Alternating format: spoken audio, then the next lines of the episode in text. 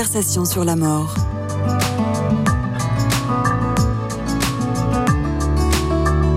Une émission proposée par Christian de Cacré. Amis auditeurs des conversations sur la mort et donc sur la vie, bonjour. Notre invité aujourd'hui est un prêtre du diocèse de Paris qui a quitté à l'âge de 30 ans son métier d'ingénieur pour entrer d'abord au séminaire et puis ensuite pour devenir successivement vicaire en paroisse, aumônier de lycée et à présent curé de paroisse. Je veux parler de Saint-Albert-le-Grand dans le 13e arrondissement de la capitale.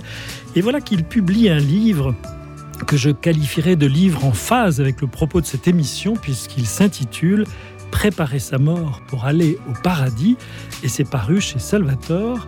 Père Thierry de Lesquin, bonjour. Bonjour.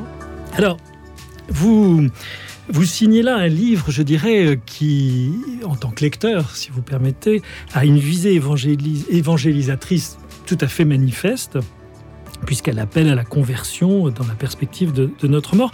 Mais en même temps, vous, semblez extrêmement pessimiste sur la, la, capacité de nos contemporains à la fois à regarder leur mort et à s'y préparer. Pourquoi est-ce si difficile?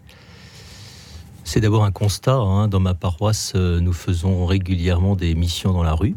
Je vais moi-même euh, une à deux fois, voire trois fois au contact des, habitants de mon quartier et je leur parle de leur espérance, de leur avenir euh, au-delà de la mort et j'ai des réponses très très claires. L'immense majorité de ceux que je rencontre ne l'intègrent pas comme un paramètre. Ils vivent comme s'ils ne devaient jamais mourir. Alors c'est un constat que je fais dans ma vie. Hein. C'est pas le cas de tout le monde certainement. Il y a beaucoup de gens qui, qui sont préoccupés par la mort, soit dans une véritable espérance, soit, soit par une vraie inquiétude.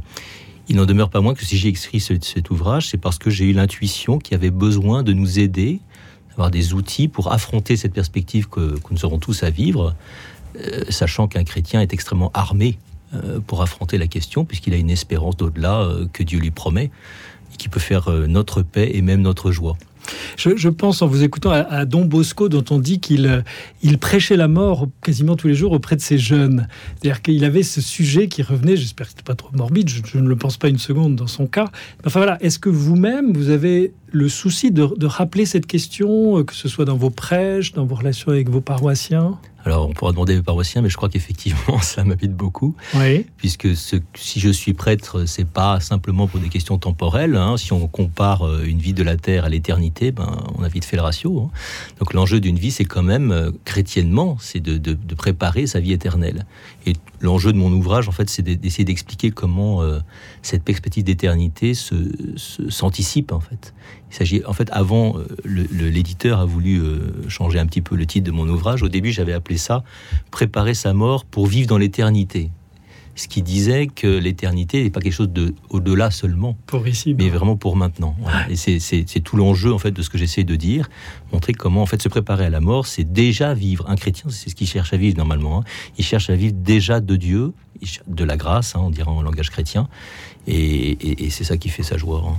Alors c'est ce que vous dites quand vous vous appelez de vos voeux que les chrétiens ne restent pas dans une sorte de vernis religieux, je vous cite, ou alors en faisant une citation euh, qui est celle de Thérèse d'Avila dans l'enceinte extérieure. Et alors du coup j'ai envie de vous dire, mais, mais concrètement, comment est-ce que la question de la mort peut aider ces croyants à dépasser ce, premier stade, je dirais, qui est celui d'une foi sans, sans, sans, être péjoratif, mais un peu superficielle? Voilà, comment ça permet de rentrer davantage dans la réalité de la foi bah, on le voit euh, quand il y a un drame dans une famille. Euh, il se trouve que dans ma propre famille, j'ai un neveu qui, vient d'avoir un grave accident, qui était en réanimation, qui est toujours d'ailleurs, qui a l'air d'en sortir.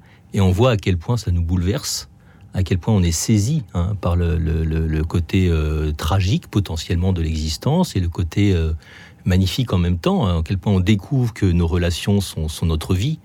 ce que nous aimons, nos proches, eh bien, nous, nous, nous donne un sens à tout ce que nous vivons au quotidien. Et donc, c'est vrai que si on arrive à percevoir cette perspective, à vivre comme si euh, on ne devait pas voir demain, éventuellement, hein, c'est une tradition chrétienne qui consiste à, penser quotidiennement à sa fin, et qui permet de vivre l'aujourd'hui différemment, non pas comme quelque chose. Je, je suis frappé par cette capacité que l'homme a, aujourd'hui en tout cas, de vivre aujourd'hui comme s'il devait vivre sur cette terre toujours. Et c'est pas vrai. Et donc, pour moi, il y a un enjeu de vérité. Simplement, d'être capable d'affronter la vérité. Alors, si elle nous fait peur, cette vérité, c'est qu'on n'a pas forcément les moyens de l'affronter. Et encore une fois, je crois qu'un chrétien a les moyens pour l'affronter. Et donc s'il l'affronte, eh bien, eh bien il, va, il va se rendre compte de sa pauvreté, il va se rendre compte qu'il a besoin de prier, il va se rendre compte qu'il a besoin d'aller à l'église, il va se rendre compte qu'il a besoin des sacrements, il va se rendre compte qu'il a besoin de Dieu. Vous avez évoqué ce, drame euh, familial, je dirais, là, de ce neveu, mais c'est vrai que l'enjeu, c'est de pouvoir évoquer cette question de, sa finitude en dehors de circonstances dramatiques, parce que sinon on va devoir attendre qu'elles arrivent pour se convertir. Alors je suis bien d'accord, après des, questions dramatiques, on en connaît tous à un moment de notre vie, plus ou moins, hein. on en connaît dans l'actualité, on en connaît autour de nous, et puis c'est pas forcément à ce point dramatique, c'est des petites épreuves, on en a tous les jours, et si on est un peu vigilant pour les reconnaître, pour les considérer, on peut s'en servir. Ce que j'essaie d'un peu expliquer dans ce livre, hein, c'est de voir à quel point on a des petites petites morts en fait dans notre histoire dont on peut se saisir pour nous préparer à cette fin. Euh, on n'est pas complètement démuni tout au long de son histoire euh, personnelle pour affronter la question de la mort ultime, puisqu'au quotidien, nous avons des deuils à vivre. Voilà. Et, soit on les accueille comme tels, comme une occasion qui nous est offerte de dépouillement en vue d'une résurrection, euh, soit on passe à côté de quelque chose qui doit se jouer tout au long d'une histoire humaine. Sur le chemin de la conversion que vous désignez au long des pages de votre ouvrage, il y a un écueil, c'est celui de la richesse. Ça, vous êtes euh, intraitable là-dessus, vous la montrez du doigt, vous dites on est vraiment dans une époque où on est excessivement riche. Et alors, de quoi ça nous prive? Alors la richesse, d'abord Jésus on parle beaucoup dans l'Évangile, je crois particulièrement Saint Luc, hein, et parfois il est, assez sévère. Hein, enfin, sur cette question de la richesse, c'est pas la richesse en elle-même bien sûr, hein, c'est l'esprit de propriété euh, qui est d'autant plus peut-être installé que nous sommes riches. plus nous avons, plus nous avons un esprit de propriété. C'est clair que ce sont dans les pays riches qu'on va mettre des, codes aux portes, euh, des, portes blindées et des alarmes. Euh, voilà, c'est parce qu'il y a une raison, on a quelque chose à perdre en fait. Hein. Et, la richesse, de fait, nous conduit à nous replier sur nous-mêmes. Je, cite à, un moment dans, ce livre cette parole de Jésus qui m'a souvent frappé, je la réentends souvent et elle me revient même souvent à l'esprit. Celui qui a recevra encore, et celui qui n'a rien se fera enlever même ce qu'il a. Et, c'est quand même assez curieux de dire celui qui n'a rien se fera enlever même ce qu'il a. C'est que nous avons une capacité de nous attacher à quelque chose qui en fait n'est rien, n'est rien à l'échelle de l'éternité, le, monde est bon, il est créé bon par Dieu, donc les choses en, elles-mêmes sont bonnes. Mais c'est notre attachement à elles en tant qu'elles sont un absolu qui fait que euh, on en fait un rien en fait. Et vous dites que ça nous prive de cet état de, confiance. Ça, j'ai trouvé ça très fort. C'est-à-dire, c'est vrai que la richesse, parce qu'elle elle absorbe toute la pensée de l'être, lui laisse l'illusion qu'au fond il est à l'abri et qu'il n'a plus besoin de Dieu pour avancer au fond. Ben voilà, je suis assez d'accord. Je sais pas ce que je peux rajouter à ça. Donc cette confiance, c'est quelque chose de très important. Alors vous avez évoqué tout à l'heure les petits deuils, les, les détachements du quotidien. Vous, vous pointez, vous, là encore, la, nécessité de mourir, à soi-même. Alors moi, je trouve cette expression aussi belle qu'effrayante, si vous voulez. Parce que j'ai l'impression vraiment d'un travail euh, inassumable. Comment est-ce qu'on meurt à soi-même? Alors effectivement, bah, c'est une expression assez traditionnelle hein, qu'on retrouve dans la bouche d'un certain, nombre de, de, grandes figures de l'Église, de saints en particulier. Il est évident que c'est pas un travail que nous pouvons faire nous-mêmes, parce que nous on veut vivre, Et puis, le, souci euh, du péché, c'est qu'il nous conduit à une forme de repli sur nous, euh, de, possession, encore une fois, hein, d'esprit de, propriété de nous-mêmes, de tout ce que nous avons, mais même de notre propre identité personnelle, mais sans Dieu. Et c'est ça qui doit mourir, en fait. C'est ce qui est, ce qui est autonome. C'est le moi autonome, d'une certaine manière, qui doit mourir. Alors, évidemment, on n'y arrivera pas tout seul ce que j'essaie de dire, c'est qu'il y, a deux grandes approches. Hein. Il y a des morts qui sont passives, c'est-à-dire que les épreuves du quotidien euh, nous conduisent à, des deuils, ce que j'évoquais tout à l'heure. Mais l'enjeu n'est pas d'être dépouillé, mais d'être rempli de la vie de Dieu. C'est-à-dire que je ne veux pas être dépouillé pour être dépouillé, parce que sinon j'ai plus rien. Hein. Donc si j'ai pas la grâce qui vient remplir cet espace, alors, est-ce qu'il précède ou est-ce qu'il vient après? Je crois qu'il précède d'abord. C'est Dieu qui vient nous remplir de sa propre vie, qui nous permet de faire de la place. Moi, c'est ma propre histoire, hein, personnellement. À un moment, euh, quand à l'âge de 28 ans, j'ai rencontré vraiment pour la première fois le Christ dans l'Eucharistie, vous pouvez nous dire comment C'était lors ben, d'une messe? Alors non, c'était un, petit temps d'adoration euh, qu'il y avait dans une chapelle en Bourgogne. Bon, voilà. Je suis rentré et, je suis rentré avec euh, avec toutes mes pauvretés, je suis ressorti aussi avec mes pauvretés, mais enfin avec la foi en plus, du moins une fois, une fois, une fois certaine, j'ai fait l'expérience de la présence du Christ dans l'Eucharistie, et, je ne peux pas vous dire tout à fait comment ça marche parce que ça me dépasse. En revanche, ce que je peux dire, c'est qu'il y a une plénitude qui qui survient. Et de cette plénitude euh, survient la possibilité d'un dépouillement. C'est d'abord ça l'expérience que moi j'ai faite, en tout cas.